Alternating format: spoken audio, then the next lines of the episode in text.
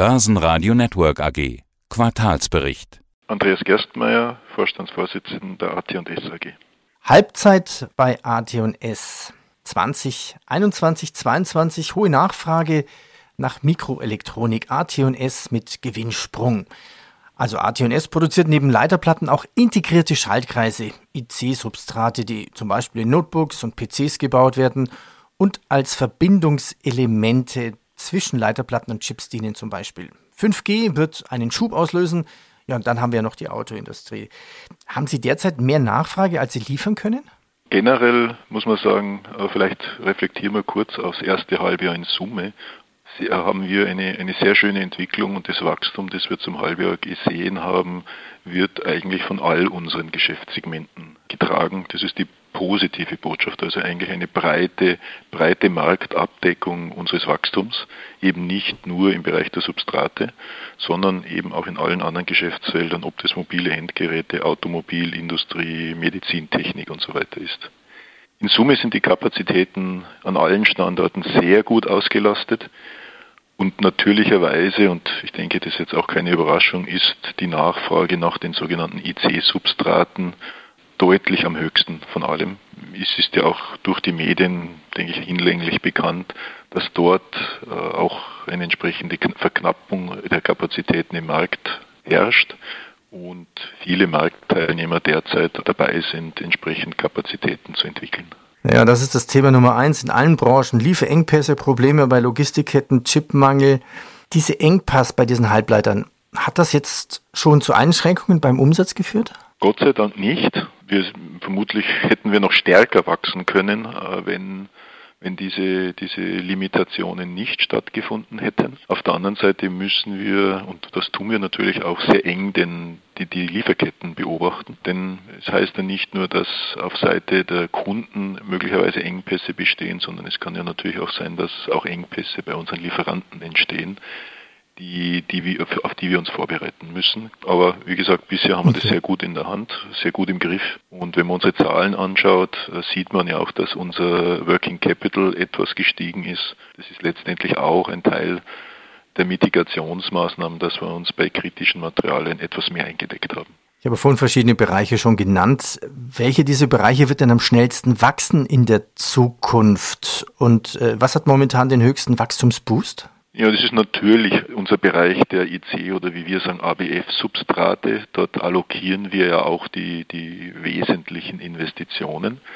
Einerseits mit dem Neubau des dritten Werkes in Chongqing, das ja derzeit schrittweise in Betrieb genommen wird, aber auch jetzt mit der zuletzt verkündeten äh, Investition in Malaysia, Kulim, wo wir fast 100 Prozent diesen Sektor bedienen werden. Chips und die technische Verpackung rund um den Chip sind gefragt. Ja, Sie haben es gerade angesprochen, der Anlauf des Werkes 3 in Chongqing in China. Da haben wir uns immer wieder schon drüber unterhalten. Wie weit ist das Werk jetzt schon in der Produktion und inwieweit hat es schon zum Umsatz beigetragen? Also Details traditionell kommunizieren wir auf dieser Ebene nicht. Grundsätzlich ist das Werk gut unterwegs. Ich denke, da kann man auch mal mit Stolz seiner Mannschaft ein Lob zollen, auch in so einem Rahmen, dass man trotz Pandemie hier ein, ein, ein sehr, sehr großes Werk punktgenau gebaut hat und jetzt auch in Betrieb nimmt, denke ich, ist schon auch eine, eine stolze Leistung einer Mannschaft, die da jetzt seit über zwei Jahren ohne Unterbrechung in China ist und quasi aufgrund der Regularien der Pandemieumgebung mehr oder weniger nicht möglich ist, äh, überhaupt auszureisen. Das Werk ist im Betrieb. Die ersten Produktionslinien sind aktiv und produzieren in Volumen. Ist natürlich auch ein Teil des Wachstums, das wir jetzt in, im letzten halben Jahr gesehen haben.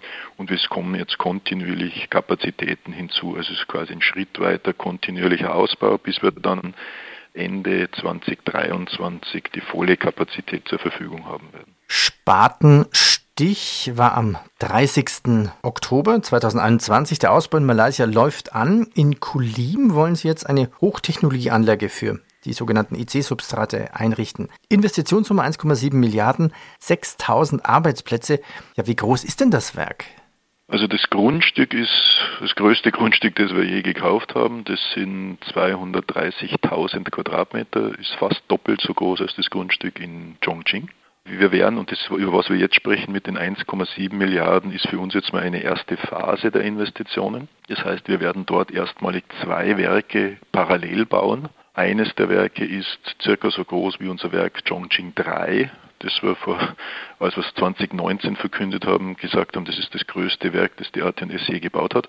Und das zweite Werk, das wir dort bauen, ist nochmal ein Stück größer und wir werden beide parallel hochziehen und dann auch äh, parallel zueinander in Betrieb nehmen.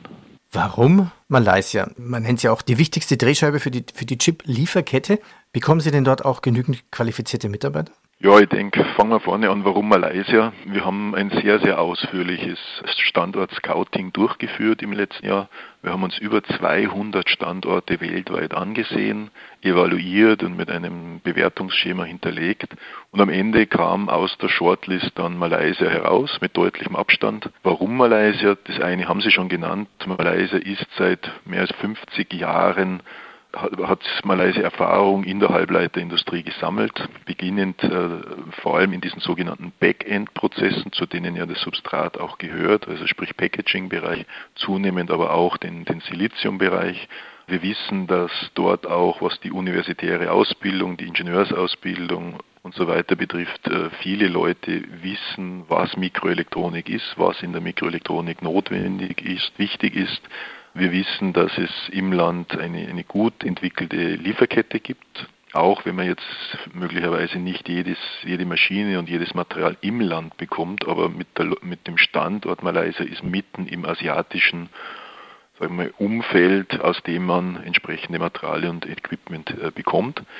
Und das Thema Mitarbeiter, ja, es, es, wird sicherlich die größte Herausforderung werden, innerhalb relativ kurzer Zeit, eben innerhalb von, sagen wir mal, knapp eineinhalb, zwei Jahren 6000 Mitarbeiter zu rekrutieren, auszubilden, zu qualifizieren und dann einzusetzen, ist eine Challenge. Aber ich denke, nachdem es sowohl in Malaysia noch viele Menschen gibt, die gerne in hochtechnologisch sich entwickelnden Unternehmen arbeiten, das sehen wir heute schon, und auch das quasi die Länder drumherum großes Potenzial bilden, und, da kommt jetzt der letzte Punkt, Malaysia als eines der wenigen Länder der Welt gewohnt ist, eine multikulturelle Gesellschaft mit mehr oder weniger friedlichen Miteinander zu managen, machen wir uns dort auch nicht die ganz großen Sorgen, dass wir das hinbekommen. Mhm. Ja, ein sehr wichtiger Punkt. Sie investieren ja auch am Standort Leoben in Hinterberg 500 Millionen Euro für neues R&D-Center, also für Substrat- und Packaging-Lösungen für die globale Halbleiterindustrie. Was ist denn ein R&D-Center?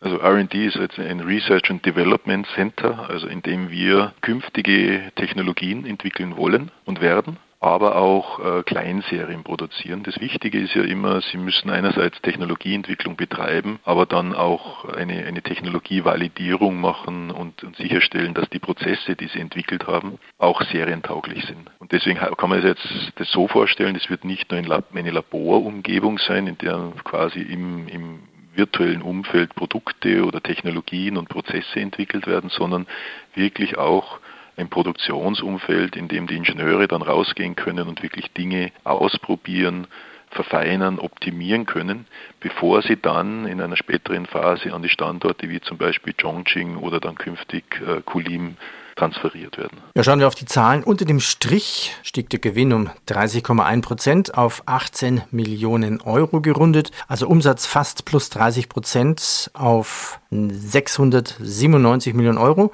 Angesichts der anhaltenden hohen Nachfrage nach Substraten haben Sie jetzt die Prognose auch erhöht. Wie sind denn Ihre neuen Ziele? Ja, also wir konnten aufgrund der jetzt doch im Laufe des Geschäftsjahres gestiegenen Visibilität, natürlich auch durch äh, Optimierungen im Bereich der Produktivität, im Produktmix, im Output unsere Jahresguidance bezüglich Umsatz von ehemals 17 bis 19 Prozent auf 21 bis 23 Prozent anheben. Die EBITDA-Guidance haben wir gleich belassen mit 21 bis 23 Prozent.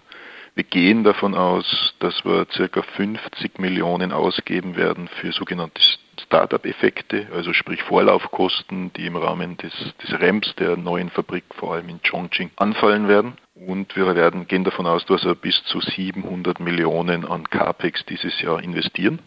Ähm, wir konnten aber auch im Bereich unserer Midterm Guidance jetzt erstmalig zeigen, Und da muss man jetzt auch ganz klar dazu sagen, hier findet auch eine, Zeitverschiebung statt. Wir haben den Umsatz jetzt von ehemals 3 Milliarden auf 3,5 Milliarden in der mittelfristigen Perspektive angehoben. Und die Effekte dort sind zum einen, was ich vorhin gerade gesagt habe, dass wir jetzt ja auch eine zusätzliche Jahresscheibe hinten dran nehmen und damit natürlich auch die Effekte von Kulim schon stärker zum Tragen kommen, mhm. aber auch weitere Optimierungen in Produktmix, Technologien, Effizienzen dort entsprechend eingepreist sind. Also diese 3,5 Milliarden, da sprechen Sie von bis 2025, 26. Genau. Also das ist die Jahresscheibe dazu sozusagen. Ich habe mir schon die Frage gestellt, als ich es gelesen habe, wie wollen Sie das erreichen? Wie viele Werke müssen Sie hier noch ausbauen, beziehungsweise was, was muss hier gesamt investiert werden? Um das zu erreichen? Mhm. Nichts mehr. Das, was wir entschieden haben, das, was wir bereits in Umsetzung haben, das ist das Schöne dabei. Okay. Und das noch Schönere ist, das, was wir dort investieren, die Kapazitäten, die wir dort installieren, sind verkauft im Markt.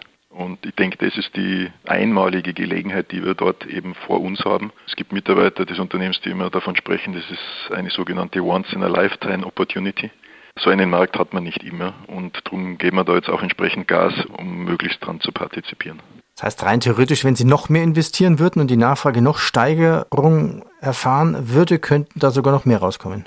Ist richtig, ja. Aber man muss auch immer ein bisschen äh, im, im Vorstand sagen, irgendwo muss man auch mal ein bisschen demütig sein. Mhm. Wir haben sehr große Projekte vor der Brust. Wir dürfen auch dieses Wachstum nicht auf die leichte Schulter nehmen. Wir müssen es auch stemmen.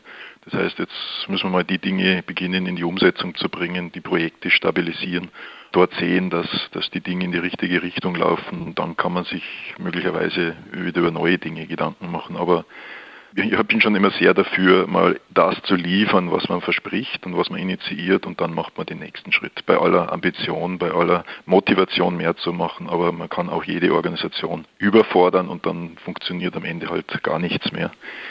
Und ich gebe einfach nur die Dimension. Wir haben im abgelaufenen Geschäftsjahr 1, knapp 1,3 Milliarden Umsatz gemacht. Wir gehen jetzt davon aus, in fünf Jahren an die Firma quasi zu verdreifachen. Das, das, das verursacht schon entsprechende Veränderungen im Unternehmen. Sie können so ein Unternehmen nicht mehr nur rein organisch weiterentwickeln. Sie müssen sich Gedanken machen, welche Prozesse brauche ich für diese Dimension, welche Strukturen brauche ich, aber auch bei den Mitarbeitern, welche Fähigkeiten bis ins Management hinein. Wer kann so eine Dimension dann auch wirklich entsprechend managen? Ist nicht zwangsweise immer so, dass das die gleichen Menschen sein können. Gerstmeier, Ihnen viel Erfolg für das große Projekt vor der Brust. Danke Ihnen für die Zahlen. Danke fürs Statement. Herzlichen Dank fürs Gespräch. Börsenradio Network AG. Quartalsbericht.